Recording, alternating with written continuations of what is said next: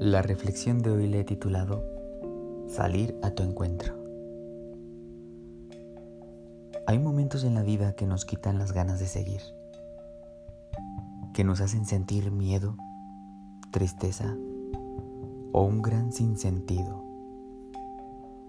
En esas oscuridades, tu luz brilla siempre y necesito aprender a dejarme iluminar por ella. La lectura es del Evangelio según San Juan.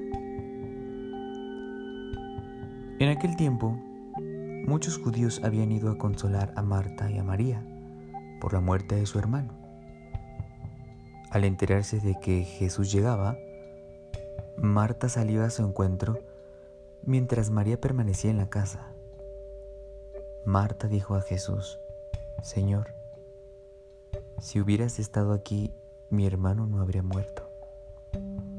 Pero yo sé que aún ahora Dios te concederá todo lo que le pidas. Jesús le dijo, ¿tu hermano resucitará? Marta le respondió, sé que resucitará en la resurrección del último día. Jesús le dijo, yo soy la resurrección y la vida. El que cree en mí, aunque muera, vivirá, y todo el que vive y cree en mí no morirá jamás. ¿Crees esto? Ella le respondió, Sí, Señor, creo que tú eres el Mesías, el Hijo de Dios, el que debía venir al mundo.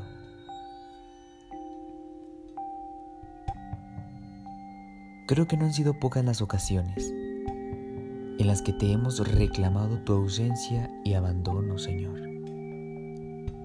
Los sentimientos nos confunden y te culpamos de lo acontecido.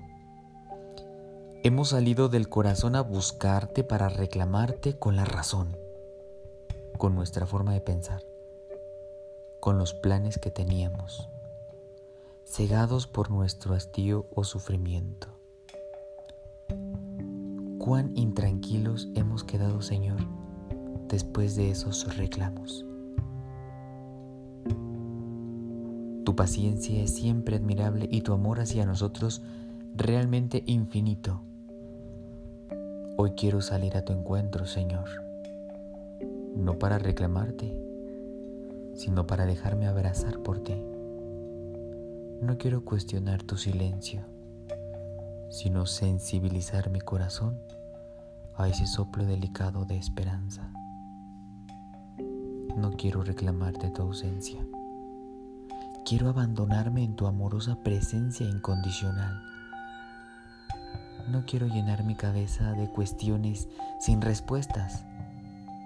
Quiero llenar el corazón de la certeza de tu amor que sana y consuela. Si hubieras estado aquí, no será más mi reclamo. Fue porque no te busqué donde debía hacerlo. Ahora que lo sé, no dejaré de esforzarme para verme fortalecido en mi caminar y en tu encuentro. Reflexiones para vivir. Se basan en la lectura de algún pasaje de la Biblia y en experiencias personales con el objeto de compartir una palabra, un consejo para tu vida.